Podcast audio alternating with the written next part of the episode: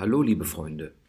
Es folgt die 36. Episode des Podcasts Astrologische Psychologie oder Psychologische Astrologie, wie man es möchte.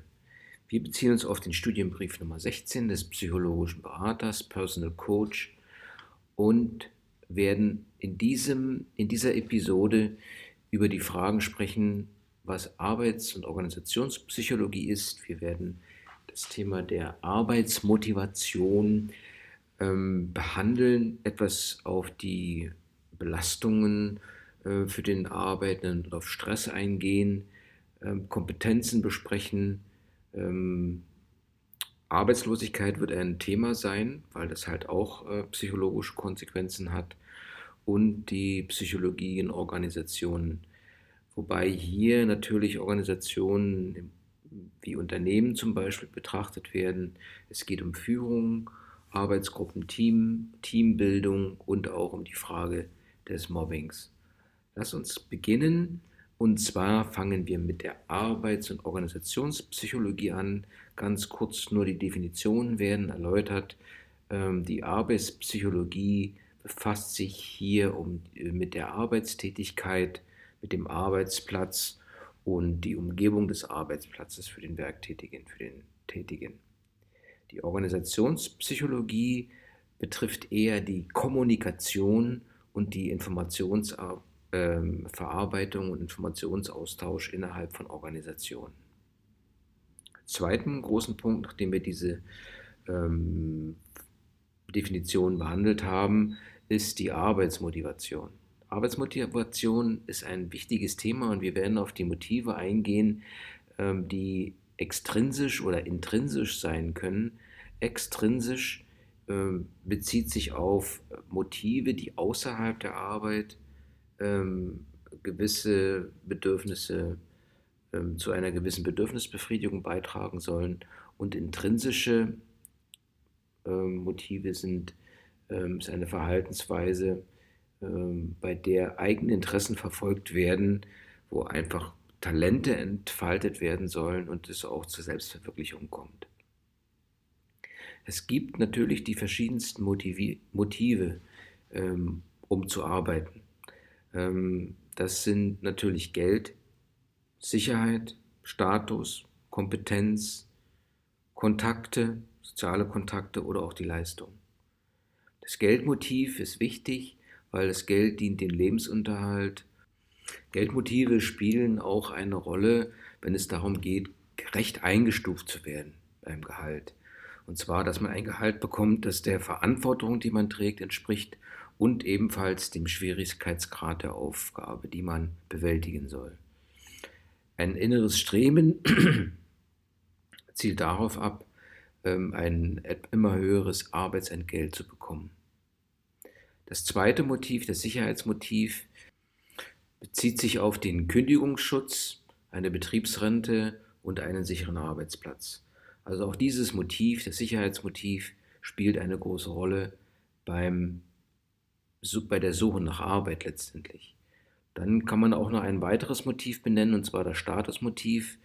Ähm, hier letztendlich geht es darum, eine Unterscheidung von anderen Mitarbeitern zu erzielen, gewisse Statussymbole zu erreichen. Und vor allem in Großunternehmen ist es relativ schwierig, ähm, das Bedürfnis nach äh, Individualität oder Differenzierung zu verwirklichen.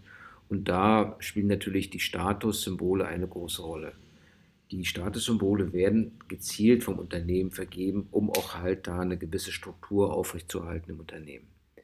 Das Kompetenzmotiv als viertes Motiv ähm, ist darauf ausgerichtet, Befugnisse zu bekommen, die darin bestehen, dass man gewisse Entscheidungs- oder Genehmigungsvollmachten hat und ähm, damit halt seine Kompetenz gegenüber den Kollegen nachweisen kann.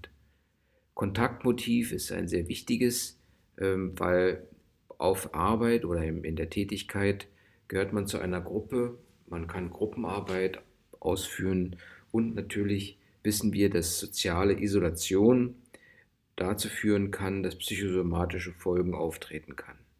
Deshalb sucht man halt die Kommunikation und wenn man halt acht Stunden auf Arbeit ist, dann hat man diese Kommunikation. Diese Folgen einer fehlenden Kommunikation sieht man eben äh, in dem schwierigen Übergang zur Pensionierung oder auch beim, in der Situation der Arbeitslosigkeit.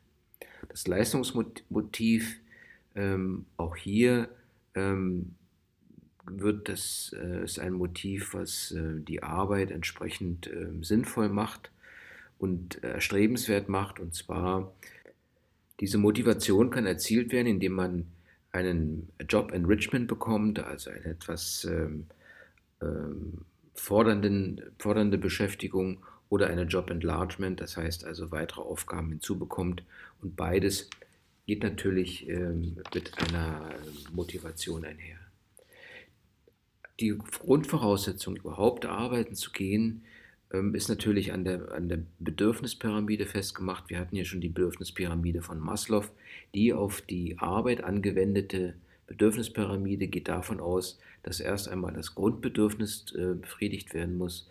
Das heißt, ähm, man, man, müsste in einem befriedigenden Umfeld arbeiten, befriedigendes Milieu, meinetwegen warmen Raum und ähnliches.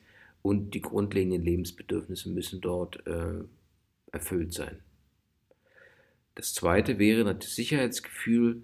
Auch hier ähm, sind es, geht es um das Wirtschaftliche, äh, dass man da eine gewisse, einen sicheren Arbeitsplatz hat und ähm, auch vor Gefahren geschützt wird, also Arbeitsunfälle oder ähnliches. Die soziale Komponente ist das, äh, die dritte Stufe der Bedürfnishierarchie, denn hier kommt es zu Kontakten und man kann sich mit seiner Arbeit identifizieren und die Kontakte sichern halt, wie wir vorher beschrieben haben, die sozialen äh, Kontakte und die Umwelt ab. Das vierte, vierte Stufe in der Bedürfnishierarchie, ähm, hier geht es schon um Anerkennung. Äh, man möchte befördert werden, gelobt werden, auch die Tätigkeit, Arbeit, die man vollendet hat, soll gewürdigt werden und man möchte das Interesse anderer Leute wecken. Hier spielt ebenfalls rein, dass man äh, gewisse Statussymbole erzielt oder auch äh, eine Rolle übernehmen darf, ähm, Symbole oder Titel, vielleicht ein besseres Büro oder man sich einfach als informeller Führer ähm, diese Position erarbeitet hat. Des Weiteren geht es hier in der Stufe um die Selbstwertschätzung.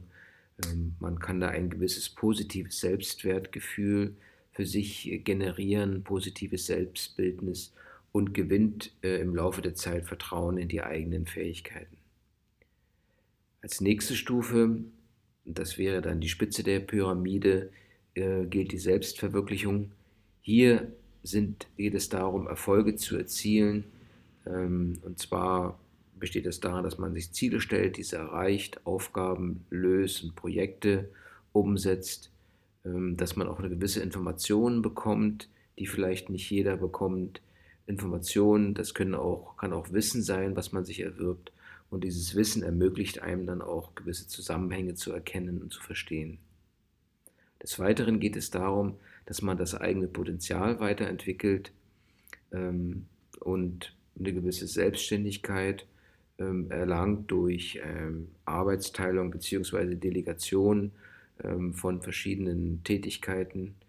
Ähm, des Weiteren äh, geht es darum, kreative Tätigkeit auszuüben und auch eine gewisse Weiterbildung zu erzielen. Ein weiteres Element der Selbstverwirklichung der letzten Stufe ist dann, dass man halt interessante Tätigkeiten ausübt, die eine gewisse Neugier befriedigen oder auch einfach erstmal erregen ähm, und ähm, dass man einfach wert ist, äh, herausfordernde Aufgaben zu lösen und sie auch übertragen bekommt. Eine weitere Stufe, ein weiteres Element dieser Selbstverwirklichung ist es, dass man Einfluss ausüben darf. Das heißt, dass man in der Lage äh, oder die, die Möglichkeit bekommt, die Umwelt den eigenen Ideen gemäß zu gestalten und dass man auch eine gewisse Art der Mitbestimmung bekommt und, und dass äh, die Möglichkeit besteht, Verbesserungsvorschläge einzubringen. Natürlich spielen hier ähm, bei der Abfolge der einzelnen Schritte der Pyramide von unten nach oben, also von den Grundbedürfnissen bis zu den Bedürfnissen der Selbstverwirklichung, ähm, die Umweltfaktoren eine große Rolle. Das heißt also, dass auch die, die Hierarchie nicht festgeschrieben ist. Sobald sich privat oder sozial etwas ändert, äh, kann es bedeuten, dass man von einer, von einer äh, von einem Level der Differenzierung zum Beispiel, wo man eigentlich auf Anerkennung, Auswahl, Beförderung, Lob, Würdigung und so weiter angestrebt hat, dass halt das Umfeld sich ändert, sei es eine Krise im Bereich, die Firma pleite geht oder ähnliches, dass man halt auf die Grundbedürfnisse zurückgeworfen wird, ne? dass man befriedigende Arbeit wiederfindet oder einfach ähm, ähm, einen sicheren Arbeitsplatz wieder bekommt. Ähm, deshalb kann man davon sprechen, dass in dieser Bedürfnishierarchie äh, durchaus Umkehreffekte eintreten können. Es gibt natürlich auch äh, Menschen, die ähm, Übersp Überspringeffekte erzielen, das heißt, sehr ehrgeizig aufsteigen wollen und ähm, diese Effekte erzielen. Es gibt aber auch genau das Gegenteil, dass Barrieren bestehen, die nicht überwunden werden können. Das Wichtige ähm, jedoch, ähm, was man herausbekommen hat, ist, dass ähm, die äh, Arbeitsmotivation nicht unbedingt mit Arbeitszufriedenheit äh, korrelieren muss. Es gibt also nicht unbedingt, wer jetzt motiviert ist, dass er auch zufrieden ist letztendlich. Ähm, es, so kann man feststellen zum Beispiel, dass Arbeitszufriedenheit, ähm, das ist ein interessantes Element, ähm, auch zustande kommt, wenn man sein Anspruchsniveau heruntersetzt und ähm, sich zufrieden gibt. Ne? Das ist dann mehr oder weniger eine beschönigende Bewertung oder Aufwertung der Arbeitssituation, ähm, die dazu dient, die Selbstwert, ähm, den Selbstwert zu stabilisieren und sich nicht ständig zu sagen, okay, was für eine schlimme Arbeit man ausführt und ähm, unter welchen schlimmen Arbeitsbedingungen man lebt. Vor allem nicht im, im sozialen Kontakt oder im Gespräch mit anderen, was natürlich dann wieder ähm, Rückwirkungen hätte auf das äh, Selbstwertgefühl. Soweit zur Arbeitsmotivation äh, und zur Arbeitszufriedenheit. Jetzt geht es eher in den Bereich Belastung und Stress. Stress ist eher eine psychische Belastung. Ähm, das heißt, äh, psychische Belastung ist die Gesamt Vielfalt der fassbaren Einflüsse und eine psychische Beanspruchung ist eine individuelle, zeitlich unmittelbare und nicht langfristige Auswirkung der psychischen Belastung. Stress äh, ruft körperliche Reaktionen hervor. Ähm, das heißt, es gibt Reize, die körperliche Reaktionen hervorrufen. Ähm, äh, ähm, und ähm, es handelt sich hierbei um einen intensiven und oftmals unangenehmen Spannungszustand. Stress entsteht durch Stressoren, das sind auslösende Faktoren, ähm, die durchaus ähm, in Überforderung, Unterforderung bestehen können, ähm, gewisse Rollenunsicherheit, Konflikte auf der Arbeit oder eine gewisse Arbeitsplatzunsicherheit. Bei den Stressoren unterscheidet man kurzfristige und langfristige die kurzfristigen Stressoren. Das heißt, äh, Stressoren können kurzfristig natürlich wirken. Ähm, die Reaktion des Menschen auf solche Stressoren kurzfristig ist Nervosität. Es gibt einen Adrenalinschub. Wir haben gesehen, dass körperliche ähm, Reaktionen da sind, also der Herzschlag erhöht sich oder Gefäße verengen sich. Ähm, es kann durchaus auch passieren, dass eine verringerte Effizienz äh, stattfindet, weil der Mensch einfach ähm, blockiert ist ähm, und die Handlungen ähm, nicht mehr richtig gesteuert werden können. Ähm, langfristig, wenn diese Stressoren langfristig wirken, dann kann es äh, durchaus zu einer Beeinträchtigung des Wohlbefindens führen. Es können psychosomatische Störungen auftreten und ähm, das Gesundheitsverhalten kann äh, problematisch werden. Ähm, Stress hat aber auch mit Persönlichkeitsmerkmalen zu tun. Das heißt, es gibt unterschiedliche Menschentypen. Und so wurde in dem, in dem Lehrbrief über den Typ A gesprochen, Typ B gesprochen. Typ A sind Menschen, die sehr arbeitsorientiert sind, die Durchsetzungsfähigkeit haben. Und der Typ B zeichnet sich durch Gelassenheit, Geduld und weniger Konkurrenzverhalten aus. Der Typ A ist eher konkurrenzorientiert, und so haben dann die unterschiedlichen Menschen und auch die unterschiedlichen Typen eine unterschiedliche Strategien zur Stressbewältigung.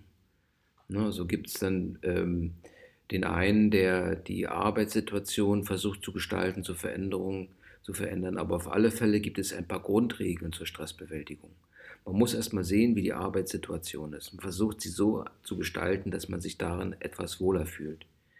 Wichtig ist auch, die individuelle Widerstandskraft zu stärken. Und manchmal kann es auch helfen, die eigene Einstellung zu einer Thematik zu ändern. Sport kann auch entspannend wirken und stressabbauend. Und es gibt natürlich Entspannungsmethoden äh, wie autogenes Training und ähnliches, die hier ähm, Stress reduzieren können und die Stressoren auch neutralisieren können. Wichtig für den Einzelnen ist es, eine Balance zu finden zwischen Arbeit und Erholung. Nach der Problematik Belastung und Stress gehen wir auf soziale Kompetenzen ein und hier sehen wir, dass es äh, bei sozialen Kompetenzen vor allem um Teamfähigkeit geht, um kommunikative Geschicklichkeit, soziale Kompetenzen und auch um entsprechende Einstellungskriterien. Ähm, Fach- und Methodenkompetenz zum Beispiel wäre die Fähigkeit, Aufgaben und Probleme zielorientiert, sachgerecht, methodengeleitet und selbstständig zu lösen. Eine weitere Kompetenz ist die Humankompetenz, wobei man hier eine gewisse Selbstständigkeit, Kritikfähigkeit, Selbstvertrauen, Zuverlässigkeit und Verantwortungsbewusstsein zeigt, wenn es um die Lösung von Arbeitsaufgaben geht. Wichtige Komponente der Kompetenz ist es die Sozi Sozialkompetenz. Hier geht es darum, dass man ähm, eine gewisse Kontaktbereitschaft und Fähigkeit signalisiert, dass man in der Lage ist zu kommunizieren und auch zu kooperieren.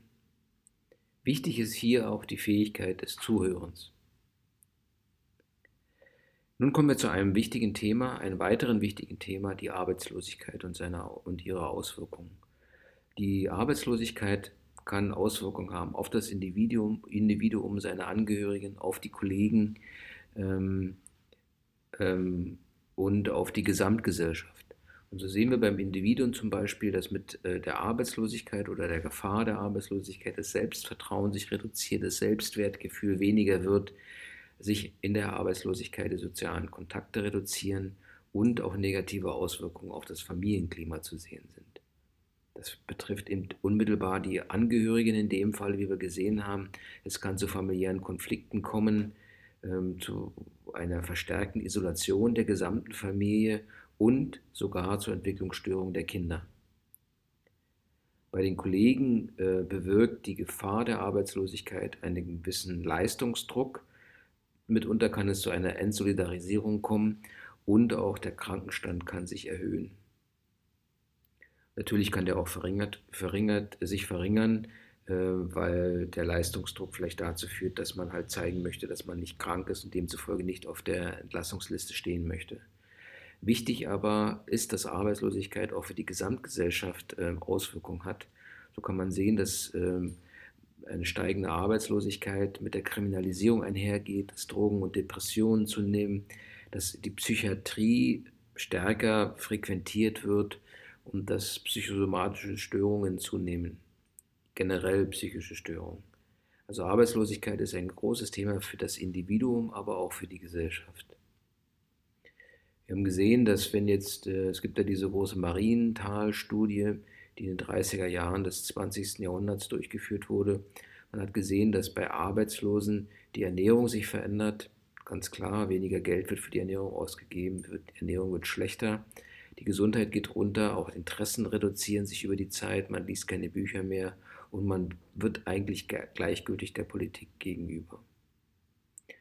Arbeitslosigkeit hat Auswirkungen auf den Status der Familien. Da gibt es verschiedene Stadien. Es gibt die ungebrochene Familie, die das kompensiert und denjenigen, der arbeitslos geworden ist, unterstützt, dass er wieder eine neue Arbeit findet, ihn aufbaut und ihn weiterhin aktiv sein lässt. Das kann aber, wenn es lange erfolglos ist, kann dies zur resignierten Familie führen, zur verzweifelten Familie oder ebenfalls apathischen Familie. Das heißt also, dass wenn der Hauptverdiener arbeitslos wird, dass das wirklich sehr große Auswirkungen auch auf die Familie hat, auf den Zustand der Familie. Das unterstreicht einmal mehr, wie wichtig äh, die Arbeit ist. Die Arbeit hat eine große Funktion für das Individuum wie auch für die Gesellschaft, denn wenn ein Individuum sich selbst nützlich fühlt, wertvoll und äh, als wirk wirksam erfährt, dann kann das auch für die Gesellschaft eine positive Funktion haben. Arbeit hilft dem Menschen, seine eigene Identität zu finden, seinen eigenen Status und letztendlich geht es natürlich auch darum, eine materielle Lebensgrundlage zu schaffen. Arbeit bietet die Möglichkeit, soziale Erfahrungen zu machen und sich selbst in Beziehungen und in Zusammenarbeit mit anderen zu erleben. Letztendlich hilft die Arbeit dabei, äh, wenn sie interessant ist, den Horizont zu erweitern. Man hat die Möglichkeit, sich selbst darzustellen und auch Stellung zu nehmen und seine Meinung zu vertreiben, zu, zu verteidigen. Es geht darum, dass Arbeit auch ermöglicht, die Wirklichkeit sich anzueignen. Die Arbeitslosigkeit ähm, im Gegensatz dazu äh, ist ein hoher Risikofaktor für die Entwicklung, weil gewisse Zukunftsängste vorhanden sind, äh, weil Minderwertigkeitsgefühle sich ausprägen. Äh, das kann bis zur Apathie gehen ähm, und der Demoralisierung.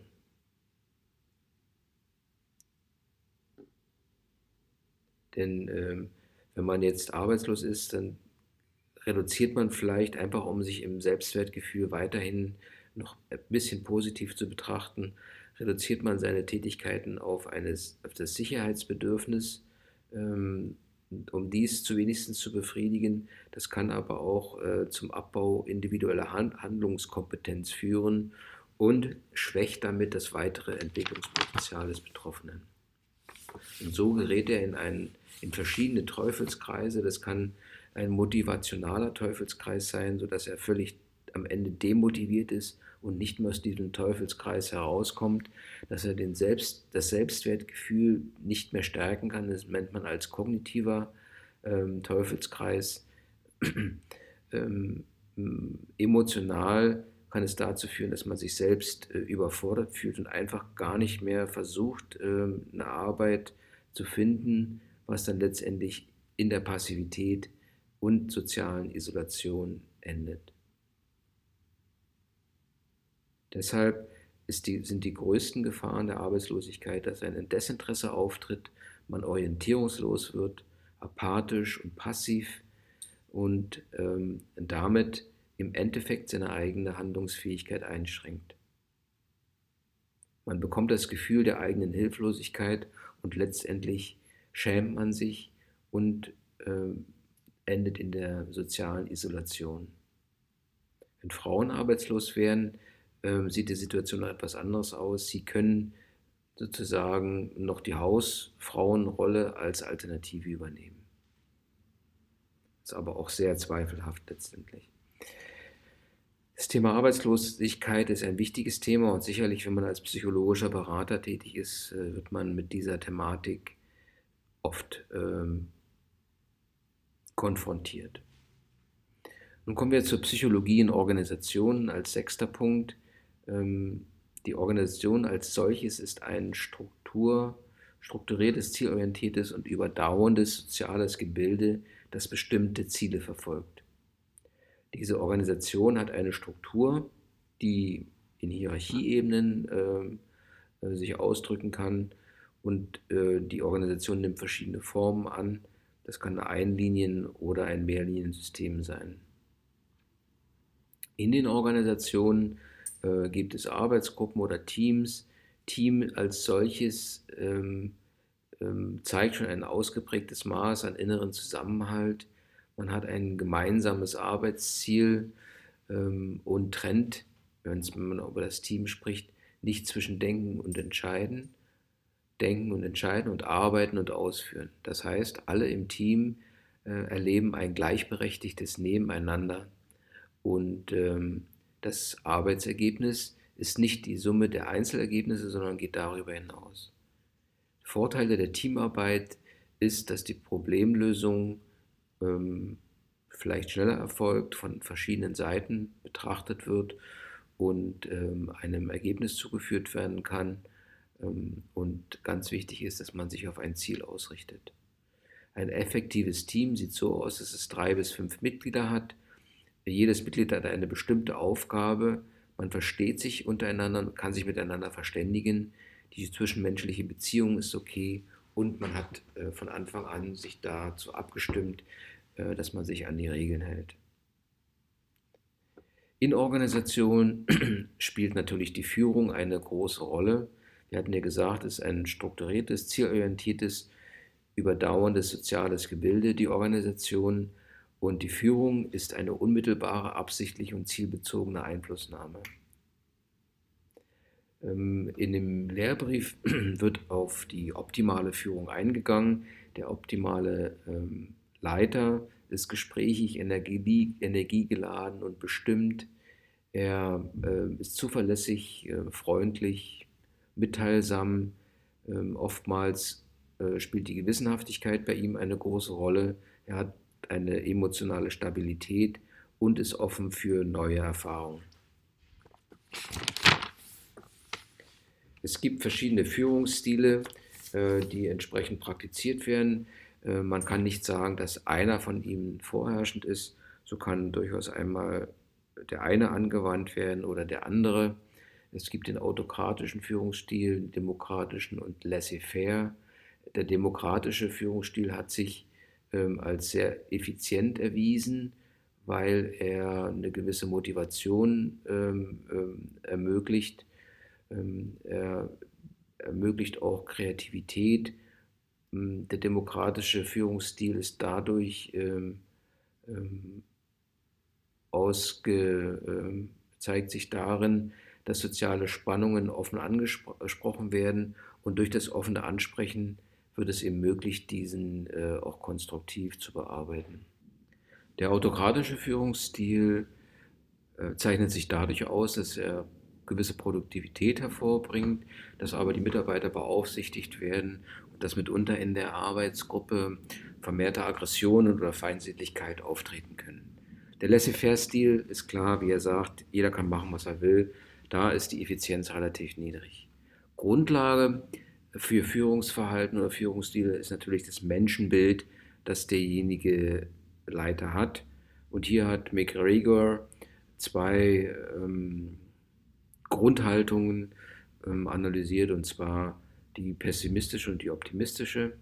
Hier hat man gesehen, dass ähm, bei der ähm, die pessimistische Anschauung ähm, vom Menschen, also es geht jetzt um Menschenbilder sozusagen, äh, das pessimistische Menschenbild geht darum, dass der eigentlich der Mensch gar nicht arbeiten möchte, Arbeitsunlust hat, dass er ständig kontrolliert werden muss und auch nicht bereit ist, Verantwortung zu übernehmen. Der Leiter mit einem optimistischen Menschenbild geht davon aus, dass äh, die Menschen eigentlich die Arbeit auch ein bisschen als Spiel sehen, ähm, dass sie bereit sind, Selbstkontrolle über, zu, zu, ähm, zu behalten und äh, auch bereit sind, Verantwortung zu nehmen, übernehmen und auch größere Verantwortung zu übernehmen. Daraus leiten sich dann bei den verschiedenen Vorgesetzten Grundlinien der Mitarbeiterführung ab. Bei dem, äh, mit dem pessimistischen Menschenbild überwiegt eben die Anleitung, Kontrolle, er tritt mit Autorität auf. Ähm, oftmals wird materielle Belohnung ähm, eine große Rolle spielen und jetzt nicht unbedingt Investitionen in die Mitarbeiter. Beim Vorgesetzten mit einem optimistischen Menschenbild wird die Führung so aussehen, dass er den Mitarbeiter integriert, dass er versucht auch zu verstehen, was den Mitarbeiter antreibt, welche Motivationen er hat und äh, welche Bedürfnisse letztendlich. Ähm, er wird auch hier aufgeschlossen sein für das Neue und Innovation. Das Team ähm, ist eine Möglichkeit, genauso wie die Arbeitsgruppe eine Möglichkeit ist der Zusammenarbeit von Menschen. Bei der Arbeitsgruppe geht es darum, dass eine ähm, Aufgabe gemeinsam gelöst wird. Ähm, beim Team geht es aber darum, dass eine gemeinsame Leistungsverantwortung übernommen wird. Das heißt, in der Arbeitsgruppe gibt es meist einen Leiter, der die Aufgaben verteilt, um eine Aufgabe zu lösen. Ähm, Im Team geht es darum, dass ein Ergebnis gemeinsam erzielt wird. Erzielt wird. Und so hat äh, im Lehrbrief äh, wurde die Uhr, die Teamentwicklungsuhr dargestellt. Äh, ein Team muss sie natürlich finden erstmal, das ist die Testphase. Dann gibt es im Team eine gewisse Nahkampfphase, man testet sich aus, man versucht zu verstehen, was der andere weiß, was er kann. Dann kommt es zur Organisationsphase und dann zur, Versch zur Verschmelzungsphase. Das heißt, das ist die eigentliche Phase, wo das Team ähm, effektiv wird und wo dann die Ergebnisse erzielt werden können. Als letzten Punkt kommen wir nochmal auf das Mobbing zu sprechen. Ein relativ ähm, unangenehmes Thema, würde ich sagen. Und zwar hier ähm, geht es, äh, Mobbing ist eine negative kommunikative Handlung gegen eine Person, und zwar die auch über einen längeren Zeitraum stattfindet. Beim Mobbing kann man klar definieren, es gibt Täter und Opfer. Wie entsteht nun Mobbing? Äh, Mobbing kann entstehen bei der Organisation der Arbeit, es kann zu einer qualitativen Unterforderung ähm, des Mitarbeiters kommen bei quantitativer Überforderung. Er muss also Arbeiten machen, die gar nicht seiner Qualifikation entsprechen, zum Beispiel. Auch die Aufgabenstellung ähm, kann schon als Mobbing verstanden werden, wo einfach eine qualitative und quantitative Unterforderung vorhanden ist. Das heißt, es wird Stecker gezogen, wie ich mal gehört habe, mh, sodass einfach der, der Mitarbeiter an die Seite gestellt wird. Wenn der Mitarbeiter wird zum Beispiel auch mal gechallenged und diese äh, Leistungsdefizite, die eventuell da auftreten können, werden halt ähm, versucht mit Druck aus, dass man Druck auf den Mitarbeiter ausübt und ihn noch mehr sozusagen ähm, in die Ecke stellt. Mobbing als solches ist ein Entwicklungsprozess, der ausgeht von täglichen Konflikten, die immer wieder auftreten, man löst sie nicht, man verdrängt sie, man akzeptiert sie vielleicht, aber mit der Zeit etabliert sich ein Mobbing, das, ähm, das, der Gegenüber oder der Mitarbeiter wird entsprechend depositioniert. Es kommt ähm, dann mitunter ähm, auch zu einer destruktiven Personalverwaltung, die darin besteht, dass wenn man jetzt mit dem Vorgesetzten oder mit der Personalabteilung und mit anderen spricht, dass dies durchaus auch negative Auswirkungen auf denjenigen haben kann, der Mobbing äh, erlebt.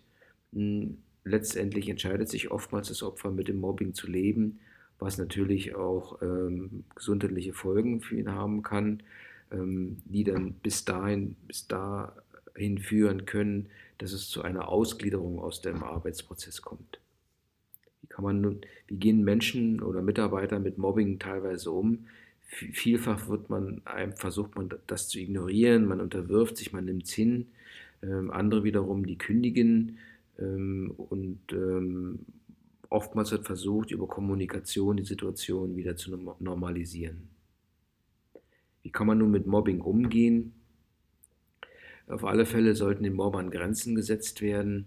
Man sollte sich selbst persönlich stabilisieren und eventuell auch eine objektive Veränderung am Arbeitsplatz herbeiführen. Also sehen, wie ähm, verschiedene Sachen verändert werden können. Natürlich hat Mobbing auch entsprechende Folgen. Das kann von Nervosität über Konzentrationsstörungen, depressive Verstimmung, zwangshafte äh, Verhaltensweisen, ähm, teilweise sogar Suizidgedanken führen. Auf alle Fälle kann äh, Mobbing körperliche oder psychosomatische Auswirkungen haben und bis hin Krankheiten, Krankheiten, äh, Krankschreibungen verursachen.